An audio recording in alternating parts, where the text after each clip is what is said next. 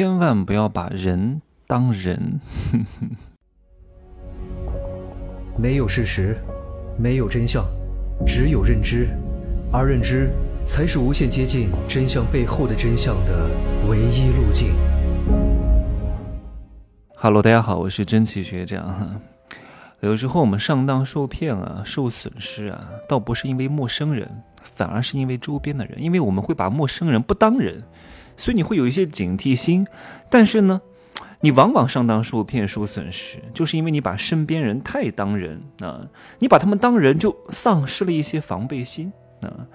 譬如说啊，你想要进步，你想要变得越来越好，周边的很多人的思想会荼毒你，行动上会牵绊你。你想要飞，怎么可能？我一把把你拽住，就凭你还给飞？你跟我一样都是丑小鸭，你凭什么变成天鹅？对吧？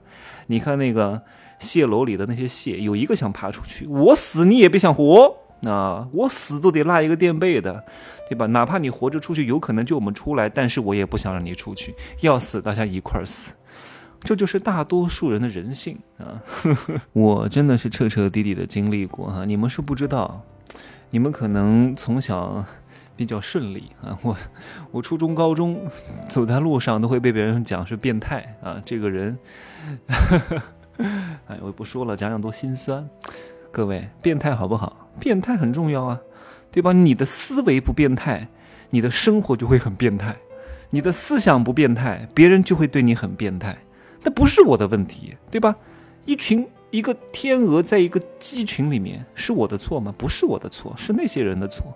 我只需要远离这群鸡就可以了。所以我拼命的要考上一个好大学，换到一个省城去，对吧？那个受到的打击就少多了。当然哈，在安徽的省城合肥上了本科。哎呀，不过这个合肥也不是什么好城市，那里的人的观念也不是很好，依然还是一个异类。但我也无所谓的，你不喜欢我就不喜欢我，对吧？你每个月还要找家长拿生活费，我每个月都能挣一万块钱，对吧？我大学天天在外面当主持人，各种婚宴、婚礼、商演、电视台录节目、做模特、拍广告，风生水起。你们还在学校里面天天排练，什么破玩意儿啊！我根本就看不上你们，对不对？你们天天搞什么学生会，搞什么社团，我从来不搞。一毛钱都挣不到，我就进了学校电视台，一个月发两百块钱，每周开一次会，一次开一个小时，平时还能上上电视，在学校的食堂天天放我的节目，多好！你看，不不挣钱的事我是不会干的。你们天天还在这嘲笑我，你看看这些人，大学毕业之后都干嘛啊？各个电视台当个主持人也没多少钱，几千块钱，平时主持主持婚礼，撑死了就这样，接接商演啊，然后生孩子的生孩子，也没有什么太大的出息。所以呀，不比气盛，比命长啊！现在还笑吗？对吧？不需要去管他们的，别人的不理解很正常，对吧？我做决定，都是看大多数人反不反对我啊！如果大多数人都不反对我，这个生意就不能干，这个事情的决定就是错误的。你知道我当时条件有多好吗？我大学获了多少奖吗？对吧？大大大家都拼了命的挤进电视台当主持人，我就不去。我说已经落寞了啊，谁看电视啊？对不对？我就去北京上学了啊，去北京开创新的一番天地，见识见识。我说我大学毕业不去，我还什么时候去？我上本科都不在大城市，我还不去？等我工作几年再去吗？那也去不了了，一辈子就在这个什么安徽的省城合肥，有什么用呢？对不对？哎呀，各位，世界上只有三种人啊啊！我刚刚讲的是什么？你周边的小人啊，小人呢，其实还是很好看出来的，一直都是在做一些坏事儿啊。最难防的是什么人？是伪君子。圣人呢也比较容易看出来。圣人呢基本上只做好事儿啊，但是他做好事儿手段不见得很好。他可能手段比较恶劣，但是最终的结果是双赢的。那有一种人是非常难分辨的，叫伪君子啊。伪君子不见得是男的哈，有可能是女的，有可能你周边的闺蜜就是伪君子。看似你们是姐妹淘，哇，情比金坚，我的妈呀！看似一块逛街买买买，互诉衷肠，呀，姐妹呀。其实，你们的关系是什么？也无非就是彼此摆拍的工具人而已啊！你想想看，是不是这个道理？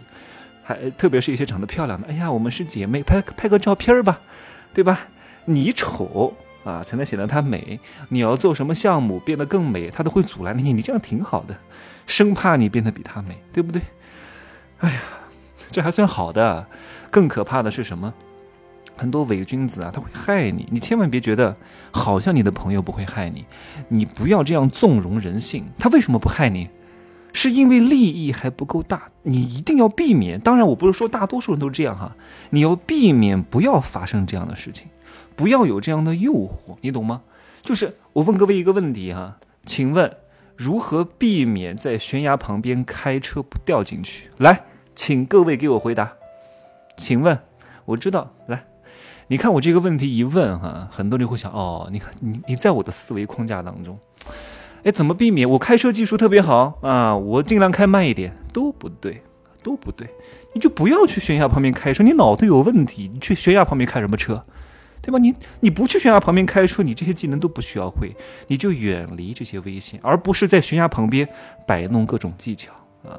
淹死的都是会游泳的，你就不要去试探人性啊。伪君子有什么特点？各位，伪君子啊，就是，呃，他通常是这样。小的事情呢做好事，大的事情呢开始做坏事。开始的时候做好事，最后做坏事，然后相当的一段时间内呢，大家都是相安无事。最后关头他才会彻底暴露。所以不要去考验他啊，不要拿感情去对抗利益，基本上感情一定会输，一定会摔得稀碎。各位。跟人打交道啊，尽量要把这种大事分解成小事，把大利益分解成小利益，然后能先让对方付出一部分利益的，就不要等到最后一块儿付，一定要记好。就譬如说借钱吧，你借给一个朋友五十块钱，他会还；五百块钱他也会还；五千块钱他也会还；五万呢？哎，他不见得会还了；五十万呢？还真不一定会还了；五百万呢？那肯定不会还了。为什么？因为为了五十块钱、五百块钱、五千块钱，他不想失去你，你就值这个价。但是为了五十万的时候啊，他就有可能真的不还了。他觉得失去你这个朋友挣了五十万也挺好的，各位。所以你不要去试探别人，你也不需要让你的桌子桌子上的筹码越来越多，不然的话，总有一天你会被这个伪君子一把清零的，各位。能骗到你的几乎都是你最信任的人，不是他们想伤害你，而是人面对这种足够大的利益的时候，他的动物性就会显现出来。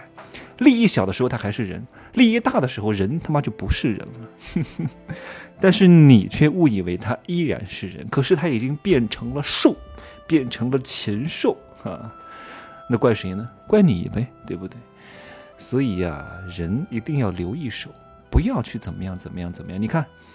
每天都有很多人拉我进各种项目，让我帮他办一个会员。我说不行，我说我现在影响力还是比较大的，我不可能把我的身份证件给你啊，我也没办法把我的身份证号码、把我的电话都给你，我不能办这个会员。我买东西可以，你告诉我什么东西，我买一点没问题啊，我我给你一个面子没问题，但是我不能办这个会员。为什么？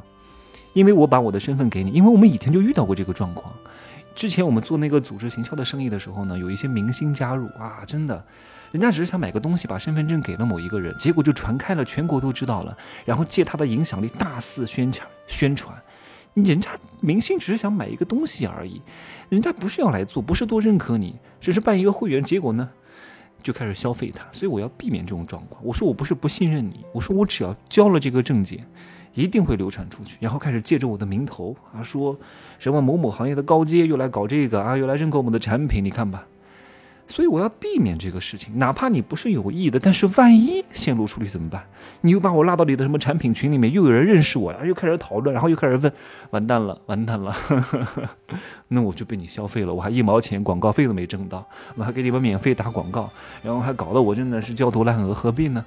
所以一定避免买东西没问题，入会不可能，要身份证不可能，要电话不可能。就这么简单啊！直接拒绝。我会，我还我还会跟他讲一，今天就遇到这个事情，我还会跟他讲一句，我说我不缺东西，我家东西太多了，我都要扔掉了。他说哪缺这什么保养品、护肤品啊，我都用不完。